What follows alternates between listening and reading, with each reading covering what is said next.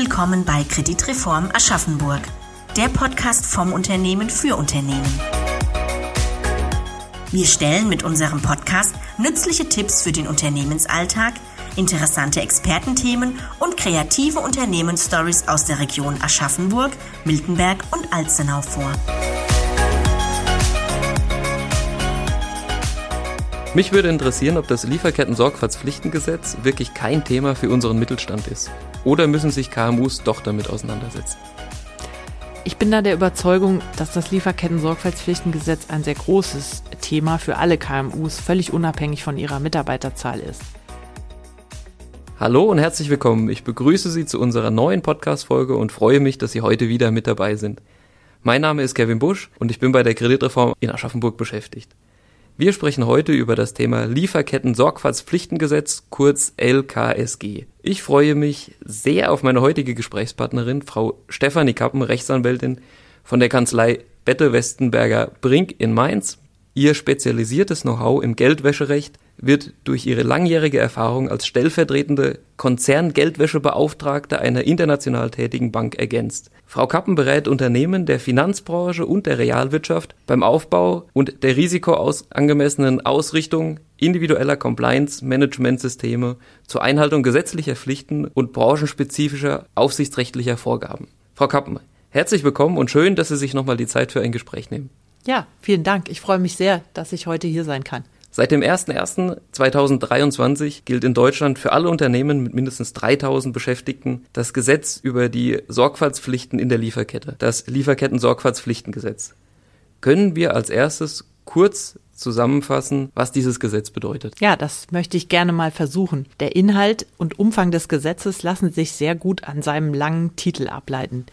Gesetz über die unternehmerischen Sorgfaltspflichten zur Vermeidung von Menschenrechtsverletzungen in Lieferketten. Dieses Gesetz schreibt also Unternehmen vor, welche Sorgfaltspflichten sie vorzuhalten haben, um zu verhindern, dass es in ihren Lieferketten zu Menschenrechtsverletzungen kommt. Und über den Wortlaut des Titels hinaus nimmt es auch die Verletzung umweltbezogener Pflichten in den Fokus. Das Ziel des Lieferketten-Sorgfaltspflichtengesetzes ist also die Verbesserung der Menschenrechtslage und des Umweltschutzes im Rahmen bestehender Lieferketten. Inhaltlich bedeutet es für Unternehmen, dass sie eine Reihe von Compliance- und Risikomanagement-Standards vorhalten müssen, um überhaupt zu erkennen, wo in ihrer Lieferkette menschenrechtliche und umweltbezogene Risiken existieren und um mit diesen adäquat umzugehen, sie also zu mitigieren. Wer gehört denn eigentlich zur Lieferkette? Die Lieferkette eines Unternehmens, das vom LKSG betroffen ist, umfasst den eigenen Geschäftsbereich des Unternehmens, die unmittelbaren Zulieferer und auch die mittelbaren Zulieferer. Die unmittelbaren Zulieferer und der eigene Geschäftsbereich müssen regelmäßig einer Risikoanalyse unterzogen werden, um festzustellen, ob und wie weit in die Lieferkette involvierte Menschen oder die Umwelt durch diese Geschäftsbeziehung zu Schaden kommen können. Nach Auskunft der Agentur für Wirtschaft und Entwicklung sind aktuell aufgrund der Mitarbeiterzahl also 3000 circa 600 Unternehmen vom Lieferketten-Sorgfaltspflichtengesetz betroffen. Obwohl diese Zahl äußerst gering erscheint, ist das Thema im Moment in aller Munde. Mich würde interessieren, ob das Lieferketten-Sorgfaltspflichtengesetz wirklich kein Thema für unseren Mittelstand ist. Oder müssen sich KMUs doch damit auseinandersetzen? Ich bin da der Überzeugung, dass das Lieferketten-Sorgfaltspflichtengesetz ein sehr großes Thema für alle KMUs, völlig unabhängig von ihrer Mitarbeiterzahl ist. Es ist zwar richtig, dass im Moment nur die Unternehmen mit über 3000 Mitarbeitern und ab 1.1.24 dann alle Unternehmen mit mindestens 1000 Beschäftigten in den direkten Geltungsbereich des Gesetzes fallen. Von den Unternehmen, die dem Gesetz unterliegen, erwartet es aber, dass sie im Rahmen des Risikomanagements bereits bei der Auswahl ihrer unmittelbaren Zulieferer deren menschenrechts- und umweltbezogene Standards unter die Lupe nehmen. Daraus ergibt sich dann natürlich, dass auch Unternehmen, die selbst nicht zu den Verpflichteten des LKSG gehören, damit rechnen müssen, dass sie zukünftig von ihren bestehenden Vertragspartnern und wahrscheinlich auch von potenziellen neuen Vertragspartnern dazu aufgefordert werden, zu diesem Thema Informationen bereitzustellen. Wenn ein vom Gesetz nicht betroffenes Unternehmen eigene Zulieferbeziehungen unterhält, werden Vertragspartner auch mit der Erwartung an das Unternehmen herantreten, dass es in der Lage ist zu garantieren, dass auch die eigenen Zulieferer menschenrechts- und umweltbezogene Risiken angemessen mitigieren.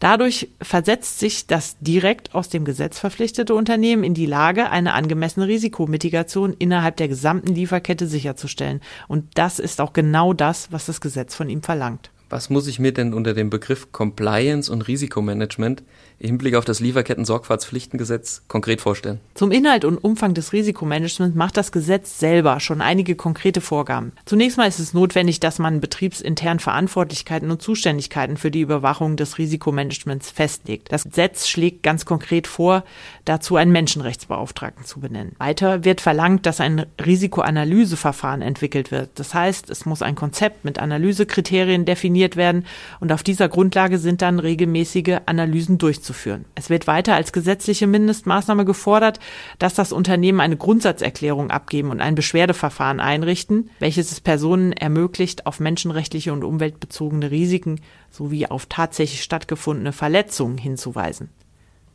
Dieses Beschwerdeverfahren muss öffentlich zugänglich sein und auch eine fixierte Verfahrensordnung haben, die ebenfalls für die Öffentlichkeit zugänglich ist.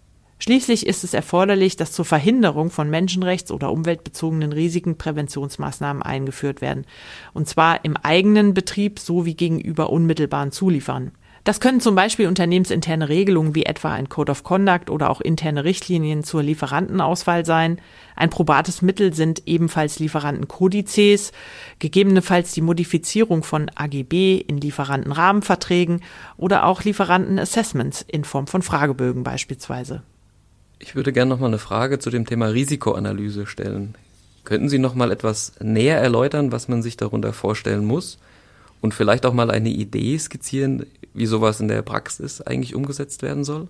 Ja, die Frage verstehe ich. Das kann ich natürlich gerne tun.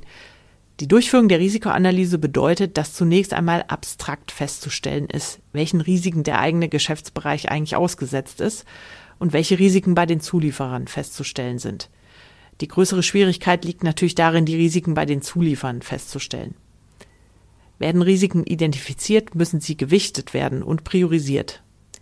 Hier kommt dann das fachliche Konzept der Risikoanalyse zum Tragen. Es ist notwendig, dass im Vorfeld eine Systematik definiert wird, anhand welcher Kriterien die Gewichtung erfolgt. Bei der Risikoanalyse bei den unmittelbaren Zulieferern sollten im ersten Schritt im Rahmen der Betrachtung der Fokus insbesondere auf die branchenspezifischen und länderspezifischen Risiken gelegt werden, damit auf diesem Weg Hochrisikozulieferer identifiziert werden können. Ziel dieser Betrachtung ist es, dass das Unternehmen weiß, welche menschenrechtlichen und umweltbezogenen Risiken in den Ländern auftreten, in denen die Zulieferer ansässig sind, und dass es versteht, welche Risiken in Bezug auf den konkreten Beschaffungsgegenstand branchentypisch sind. Wenn dieses Verständnis da ist, folgt die konkrete Risikobetrachtung. Das heißt, abhängig von Art und Umfang der Geschäftstätigkeit kennt das Unternehmen dann seine individuellen konkreten Risiken auf der Zulieferebene. Dieses ganze Verfahren stelle ich mir sehr aufwendig vor. Haben Sie schon eine Idee oder Erfahrungswerte, wie die Unternehmen da praktisch vorgehen? Und werden möglicherweise die KMUs da auch mit in die Pflicht genommen? Ich gehe davon aus, dass KMUs von ihren Vertragspartnern auch diesbezüglich in die Pflicht genommen werden, da die Risikoanalyse sich vereinfacht, wenn der Lieferant in der Lage ist, aussagekräftige Informationen zuzuliefern. Ein Zulieferunternehmen, das in Geschäftsbeziehungen mit einem Unternehmen steht, das eine Risikoanalyse muss, kann sich nach meiner Auffassung möglicherweise sogar einen Wettbewerbsvorteil verschaffen, wenn durch die Zulieferung qualifizierter Informationen die Risikoanalyse erleichtert wird. Hier ist auch ein gewisses Zusammenspiel mit den stetigen Anforderungen an die Nachhaltigkeitsberichterstattung zu beobachten. Die Nachhaltigkeitsberichterstattung zu den Themen Umwelt, also E wie Environmental und soziales Handeln, also S wie Social und vertretbare Unternehmensführung, G wie Governance, hat thematisch natürlich sehr große Überschneidungen zu den umweltbezogenen und menschenrechtsbezogenen Risiken, die das LKSG in den Fokus nimmt. Hier haben sich ja schon zahlreiche Anbieter auf dem Markt entwickelt, die im Rahmen von Befragungen, Assessments oder Audits, denen eine Bewertungslogik hinterlegt ist, für Unternehmen die Möglichkeit anbieten, ihre Nachhaltigkeitsmaßnahmen transparent zu machen und diese auch bewerten zu lassen. Eine Vielzahl dieser Auskünfte enthält Informationen, die für die Risikoanalyse nach LKSG sehr wertvoll sein können. Hier gibt es ja zum Beispiel auch den ESG-Score der Kreditreform, den wir auch schon in Risikoanalyseprojekten verwendet haben. Von daher sollten mittelständische Unternehmen, die in Geschäftsbeziehungen zu LKSG verpflichteten Unternehmen stehen, für sich auf jeden Fall prüfen, ob für sie eine derartige Bewertung jetzt schon sinnvoll sein kann. Zum Schluss hätte mich nochmal das Beschwerdeverfahren interessiert. Wie unterscheidet sich das denn von den internen Meldestellen nach dem Hinweisgeberschutzgesetz?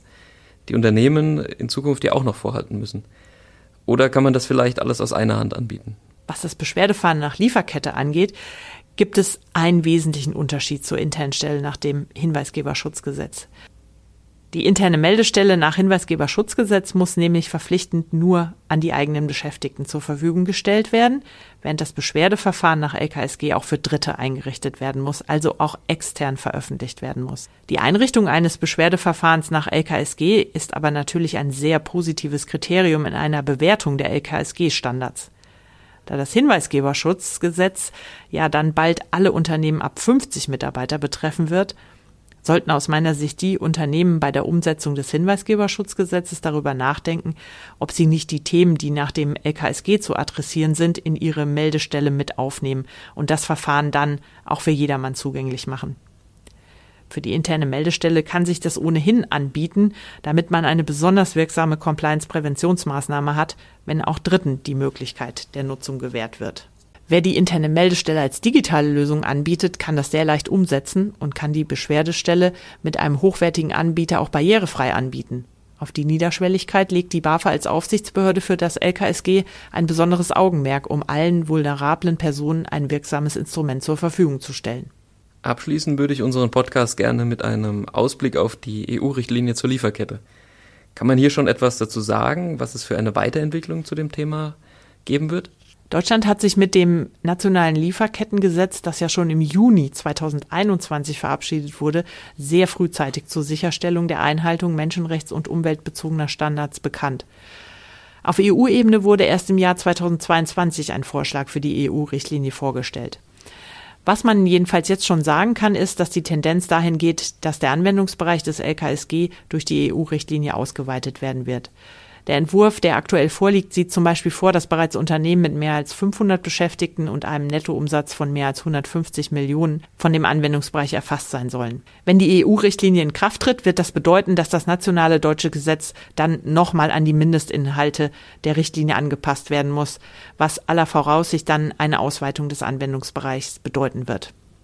Auch vor diesem Hintergrund ist es sicherlich empfehlenswert für alle Unternehmen, die nicht die aktuelle Mitarbeitergrenze überschreiten, sich trotzdem mit dem Thema auseinanderzusetzen. Denn früher oder später wird es vielleicht ohnehin verpflichtend werden. Und aktuell ist es in jedem Fall angezeigt, um im Rahmen bestehender Geschäftsbeziehungen und auch im Hinblick auf neue Geschäftsbeziehungen wettbewerbsfähig zu bleiben. Leider sind wir schon am Ende dieser Sendung angelangt. Frau Kappen, ich danke Ihnen sehr für den interessanten Einblick und das nette Gespräch. Und Ihnen danke ich fürs Zuhören. Ich hoffe, wir konnten Ihnen wieder einige nützliche Tipps zum Thema Lieferketten-Sorgfaltspflichtengesetz mit auf den Weg geben. Falls dieses Thema für Sie ebenfalls interessant ist, sprechen Sie mich oder meine Kollegen gerne an. Bis zum nächsten Mal.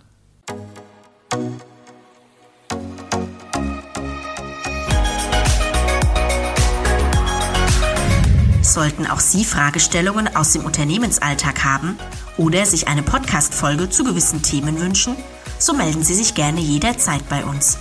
Teilen Sie uns gerne die Fragen mit oder lassen Sie uns einen Kommentar da. Wir freuen uns über Ihre Bewertungen und wenn Sie uns auf unserem LinkedIn-Profil folgen.